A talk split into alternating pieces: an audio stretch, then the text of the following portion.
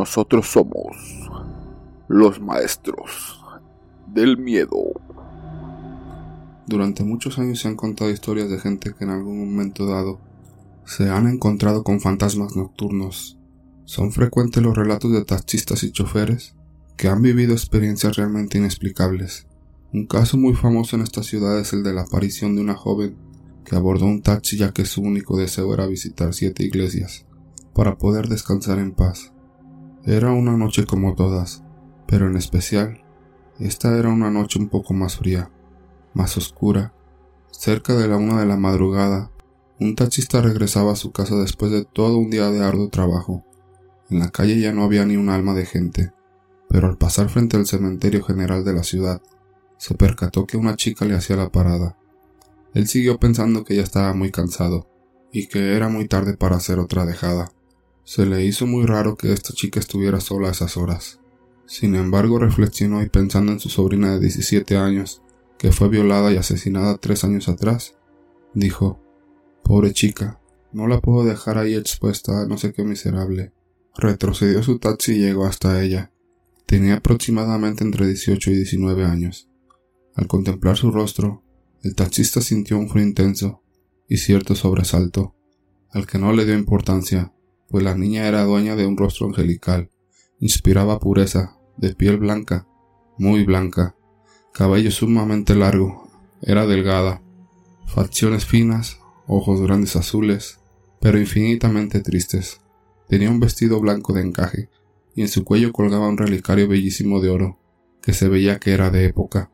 El taxista congojado le preguntó a dónde la llevo, y esta chica respondió que la llevara a visitar siete iglesias de la ciudad las que él quisiera.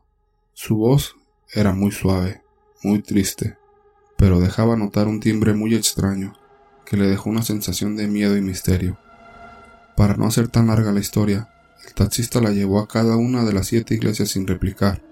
En cada una pasaba cerca de tres minutos y salía con una expresión de serenidad, de tranquilidad, pero sin abandonar en sus ojos esa mirada de infinita tristeza.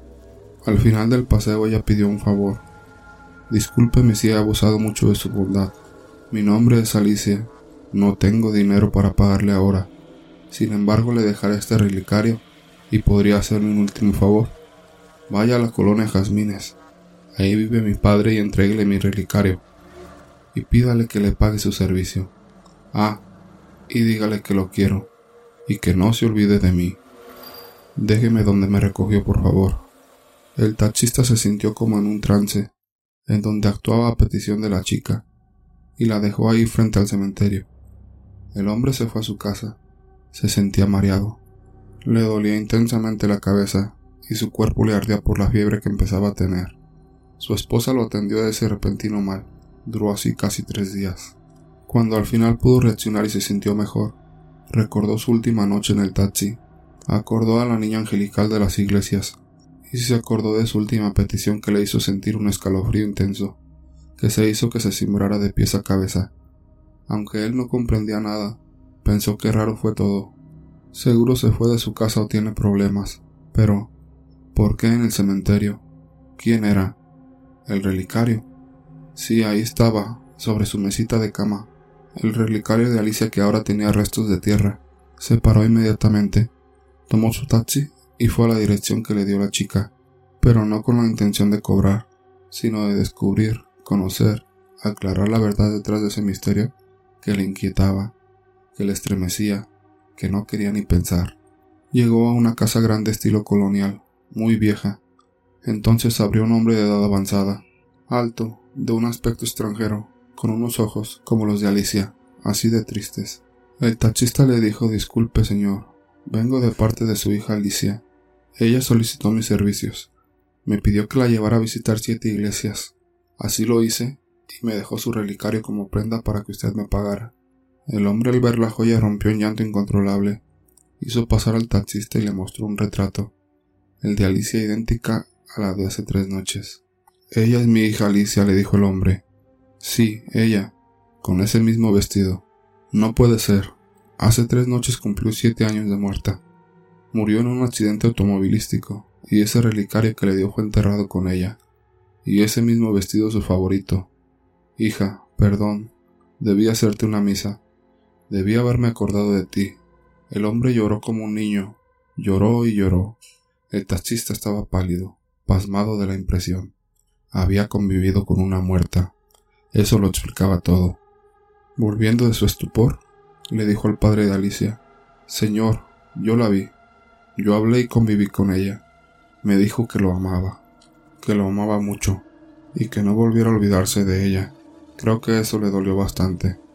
Se dice que el padre de Alicia recompensó al taxista por el noble gesto de llevar a su hija ya fallecida a visitar las siete iglesias y expresarle el mensaje dado por su hija, que en esas fechas se cumplió un aniversario más de su muerte. Segundo relato. En una cueva en medio de la sierra poblana, enclavada en el corazón de la serranía del norte, por los rumbos de Teciutlán, a principios del siglo XIX, Juan, el hijo de una familia muy humilde de campesinos de oficio, sus padres no lo mandaron a la escuela porque decían que eso era un lujo que no se podían dar. Y así Juan fue creciendo, en medio de mucha pobreza y carencia. Solo lo acompañaba su fiel amigo perruno. A Juan le fascinaba cada vez que los adultos mayores se ponían a hablar de la cueva. Ponía mucha atención, memorizaba cada detalle de esas fantásticas historias.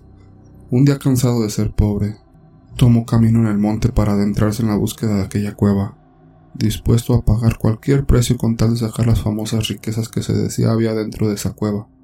Se llevó a su fiel amigo perruno, su bolsa de tacos y su ánfora llena de agua. Partió en busca de su riqueza. Cabe decir que la distancia de la cueva hasta su casa era muy considerable.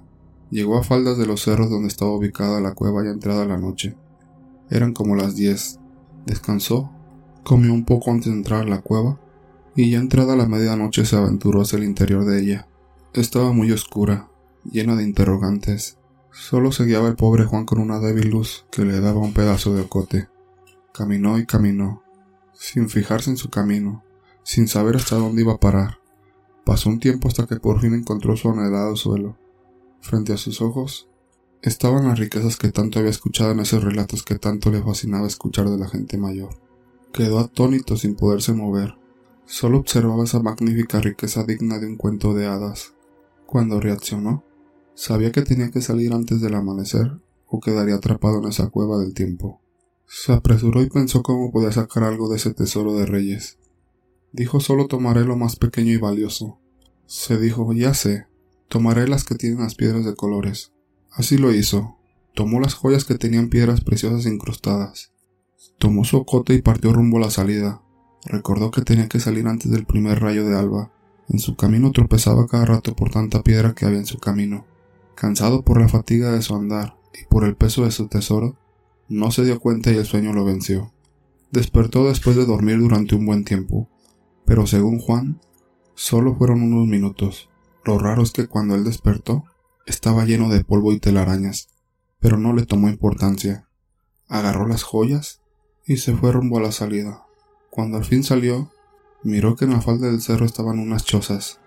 Él las miró extrañado y se dijo, pero aquí estaba lleno de naturaleza. No había asentamientos de gente, pero siguió su camino. No le tomó mucha importancia. En el camino a su destino, él se sentía fatigado, muy cansado pero solo quería llegar y abrazar a sus padres. Gran sorpresa se llevó cuando llegó a su casa. Ya no reconoció nada, absolutamente nada ni a nadie. Todo estaba totalmente cambiado. Preguntó por sus padres, por sus amigos, y nadie lo supo de razón. Asustado caminó hacia donde se reunía con sus amigos en el parque, pero ya no existía nada de lo que él había conocido. Se dice que estaba en otra dimensión. De nada le valieron las joyas, la riqueza por la que casi pierde la vida. Al pasar por una mueblería se mira en el espejo lleno de cabellera blanca, de arrugas, sin amigos y sin nada, pero lleno de una gran fortuna que no le sirvió de nada, porque perdió a todos sus seres queridos. Y lo que es peor, estaba en un lugar donde decía conocer, pero a él nadie lo conoce. Otra dimensión, un mundo paralelo. Tercer relato. Hace cinco años recibimos el cuerpo de un hombre que se dedicaba a ser payaso en fiestas infantiles. El hombre había sido asesinado por un grupo de personas, quienes descubrieron que el sujeto abusaba de niños en su casa. Él se dirigía a una fiesta infantil. Recuerdo que el cuerpo de este sujeto lucía horriblemente perturbador, pues aún llevaba su traje puesto, el cual estaba completamente roto y manchado de sangre. También llevaba un maquillaje en su rostro, aunque éste estaba corrido e igualmente mezclado con sangre. Sus ojos estaban abiertos y tenían una expresión de profundo dolor. Verlo simplemente fue bastante raro, pero más raro fue lo que comenzó a ocurrir a partir de aquel día, pues muchos de mis compañeros aseguran que durante la noche pueden escucharse macabras risas que se transforman en llanto y después en gritos de dolor. Un payaso arrastrándose por el suelo entre los pasillos de la morgue. En lo personal nunca me había tocado ver algo tan raro, al menos hasta una noche cuando mi esposa y mi hijo de tres años vinieron por mí al trabajo. Cuando salí por ellos vi que mi hijo estaba llorando sin razón. Él gritaba bastante fuerte, así que le pregunté a mi esposa qué era lo que estaba ocurriendo, y ella me respondió que el niño estaba llorando porque decía ver un payaso al fondo del pasillo. Mi sangre se puso helada cuando escuché a mi hijo decirme Papá, el payaso quiere que me vaya con él. Desde ese día no dejo que mi familia venga por mí al trabajo.